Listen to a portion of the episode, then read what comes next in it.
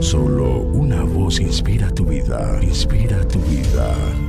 Una voz de los cielos, con el pastor Juan Carlos Mayorga. Bienvenidos. Dice el necio en su corazón, no hay Dios. Se han corrompido e hicieron abominable maldad. No hay quien haga bien. Salmo 53, 1. David dice, no hay nadie que haga lo bueno. Mi amigo y amiga, cuando Dios mira desde el cielo a la raza humana, ve que cada uno se había vuelto atrás, todos se habían corrompido. No hay quien haga lo bueno, no hay ni aún uno. David busca esperando un Salvador, diciendo, oh si saliera de Sión la salvación de Israel. Salmos 53, 6. Por supuesto, su anhelo fue cumplido en Jesús, quien era único en su bondad absoluta.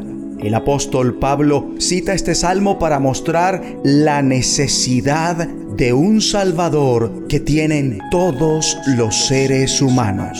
Según Romanos 3:10 en adelante, como está escrito, no hay justo ni aun uno, no hay quien entienda, no hay quien busque a Dios, todos se desviaron, a una se hicieron inútiles. No hay quien haga lo bueno, no hay ni siquiera uno. Al examinar Pablo los diferentes pueblos de este mundo, judíos y gentiles, morales e inmorales, llega a la conclusión de que no hay nadie que pueda ser clasificado por Dios como bueno y justo.